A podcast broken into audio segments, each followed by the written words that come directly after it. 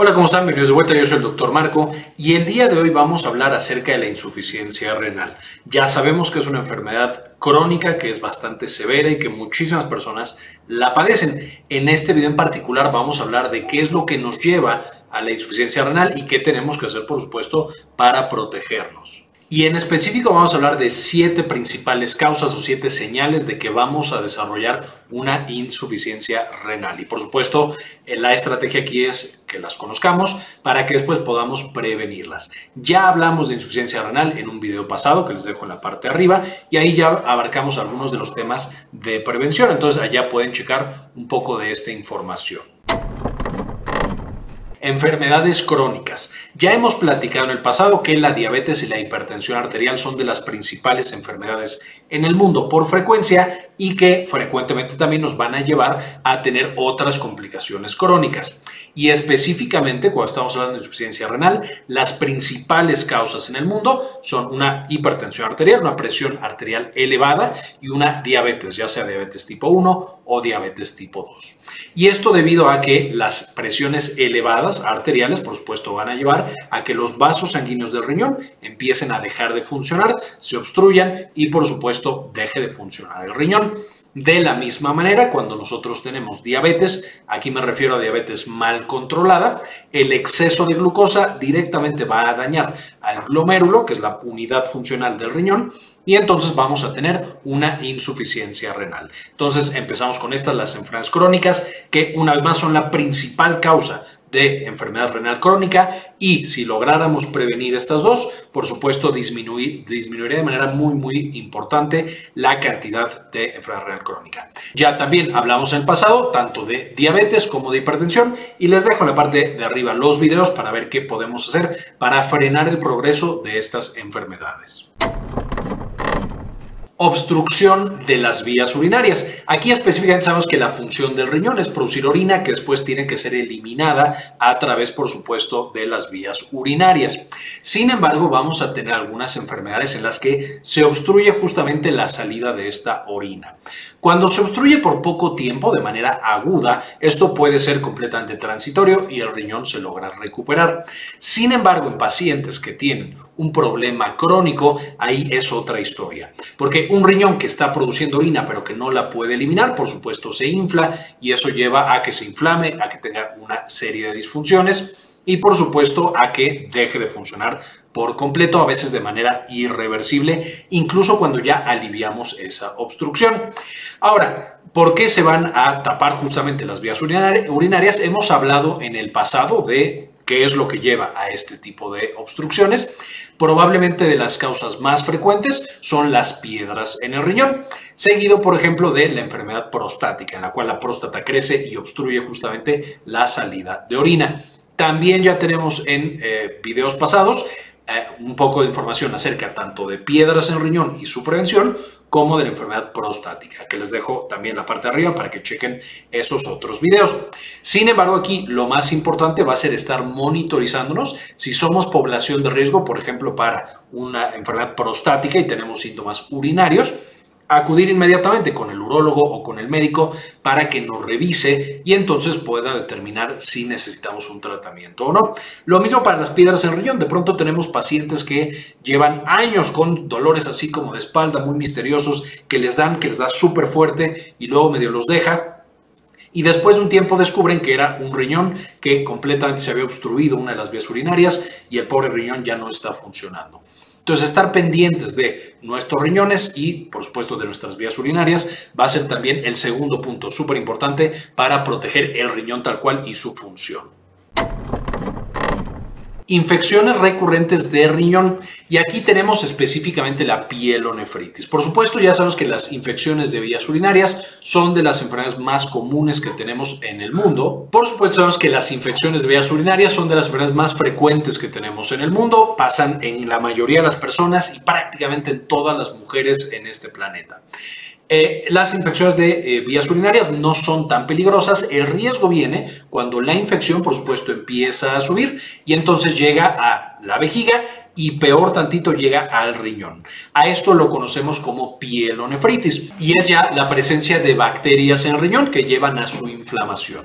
Por supuesto, un riñón inflamado no puede trabajar de manera adecuada y esto nos puede llevar a que no solamente tenga ese daño agudo, es decir, que las bacterias estén afectando la función del riñón, sino que destruyan literalmente partes del riñón y entonces vayamos perdiendo la función renal. Entonces, la pielonefritis, una sola pielonefritis, por supuesto, es bastante grave y una infección bastante peligrosa. Ya hablamos de pielonefritis también en videos pasados y les dejo también el enlace en la parte de arriba. Entonces siempre tenemos que estar muy cuidadosos de que aparezca una pielonefritis y por supuesto también de monitorizar las primeras fases que usualmente son infecciones de vías urinarias. Pero además cuando tenemos varias pielonefritis, que son las que están asociadas con la insuficiencia renal, vamos a tener que usualmente, no siempre, pero usualmente es que ese paciente presenta algún otro factor de riesgo, ya sea que su sistema inmune no está trabajando de manera adecuada o también frecuentemente una alteración anatómica, que además es el siguiente punto que vamos a tratar.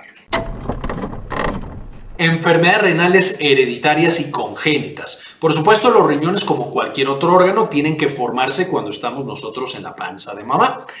Los riñones usualmente son más o menos resistentes a malformaciones, a diferencia de otras estructuras que eh, la frecuencia de malformación es un poquito más elevada y que sabemos muy bien cómo prevenirla, por ejemplo, el labio paladar hendido, que es a través de ciertos suplementos vitamínicos durante el embarazo. En el caso del riñón, al no ser tan frecuente y no tener tan claros algunos de los factores de riesgo, Pueden llegar a aparecer también malformaciones del riñón. Podemos tener eh, riñones en herradura, riñones que tienen como bolitas, que son también conocidos como riñones poliquísticos. Podemos tener hipoplasias renales, que son muy pequeñitas. A lo mejor los conductos no están bien formados o no llegan a donde tienen que llegar. Todo esto es muy complicado de diagnosticar, especialmente porque cuando nace un bebé, usualmente no le hacemos un ultrasonido renal para ver ese riñoncito. En algunos casos sí se llega a hacer, literal con el ultrasonido, un mapeo de la morfología de todos los órganos, incluido el riñón, pero en muchos otros embarazos la realidad es que no se hace. De manera que cuando nace un bebé tenemos que estar muy pendientes, por supuesto, de que esté orinando. Entonces decimos, ok, ya funciona algo ahí adentro, eh, probablemente los dos riñones. Pero un paciente que tiene, por ejemplo, riñón en herradura o riñón poliquístico y demás, puede ser que no encuentren por años que tiene una alteración anatómica en el riñón, un riñón que está formado de manera diferente. Usualmente cuando nos damos cuenta es cuando el paciente ya está teniendo falla en ese riñón o está teniendo también de manera frecuente infecciones recurrentes. Entonces, en un paciente que no debería tener infecciones recurrentes, por ejemplo un niño o por ejemplo a partir de ciertas edades niños y niñas, eh, eh, etcétera, etcétera. Es decir, una población que no está tal cual en riesgo, que nosotros no esperaríamos una infección constante, ahí es donde ya empezamos a pensar que a lo mejor hay alguna malformación en los riñones. Y por supuesto, esas malformaciones en los riñones pueden, si es que no se detectan, algunas de ellas, no toda malformación va a llevar a insuficiencia renal, pero algunas bien seleccionadas definitivamente van a ser un factor de riesgo súper importante para desarrollar esta insuficiencia renal. De manera que en un paciente que nosotros estamos viendo tiene infecciones muy recurrentes, además de, por supuesto, ir con el médico a tratar esas infecciones, siempre es buena idea estudiar un poquito la anatomía y la forma y función de esos riñones para descartar este tipo de anomalías anatómicas y prevenir que vaya a aparecer más adelante la insuficiencia renal vamos a tener que la inflamación renal también es una causa importante. Y aquí en inflamación renal tenemos varios tipos en los que no me voy a meter de manera tan específica, pero algunos son la glomerulonefritis, en los cuales se inflama literal el glomérulo, que una vez más es la unidad funcional, es lo que hace que eh, muchos glomérulos forman un riñón completo, entonces estamos literal inflamando la parte más pequeñita y otras cosas como nefritis intersticial y otras causas. Usualmente cuando tenemos una inflamación de este tipo, de nuevo empieza, siendo asintomática, el paciente no siente absolutamente nada porque no tenemos nervios en los riñones que transmitan las señales dolorosas al cerebro. Entonces podemos tener muy inflamado un riñón y no darnos cuenta. Algunas de las principales datos que vamos a estar encontrando es que cuando vamos a orinar, por supuesto, encontramos sangre en la orina, aunque sea muy pequeñita, encontramos mucha espuma en la orina, que eso nos está sugiriendo que hay proteínas en la orina, o encontramos alguna otra anomalía en nuestro riñón o que de, repente debutamos con hipertensión cuando a lo mejor tenemos 20 años y tenemos un peso adecuado y hacemos ejercicio. Todo eso nos puede indicar que el riñón está sufriendo algún tipo de daño y puede ser algún tipo de estas inflamaciones.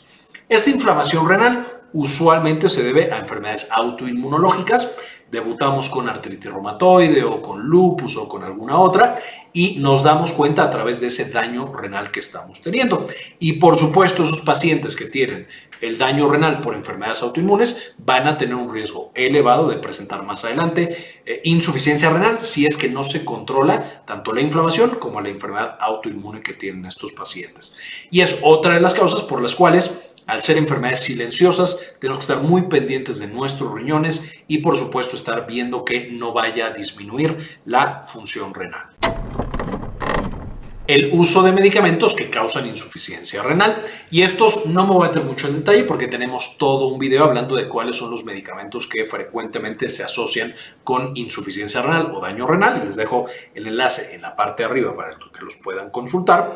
Pero en términos generales hay algunos medicamentos que cuando no los usamos de manera correcta eh, van a llevar a el desarrollo de insuficiencia renal. Y por no usarlos de manera correcta me refiero a usarlos en dosis demasiado elevadas o por mucho tiempo o en pacientes que ya de base tienen riesgo y tienen daño renal. Estos medicamentos, como hemos platicado previamente en ese otro video, no significa que los debamos suspender. Hay algunas situaciones en las cuales pueden proteger al riñón cuando las, se mandan de manera correcta y de manera adecuada para ese paciente. Sin embargo, sí tenemos que estar pendientes y platicando mucho con nuestro médico para saber si eh, yo estoy en riesgo y debería cambiar los medicamentos o esos medicamentos son adecuados para mi persona y para mi condición.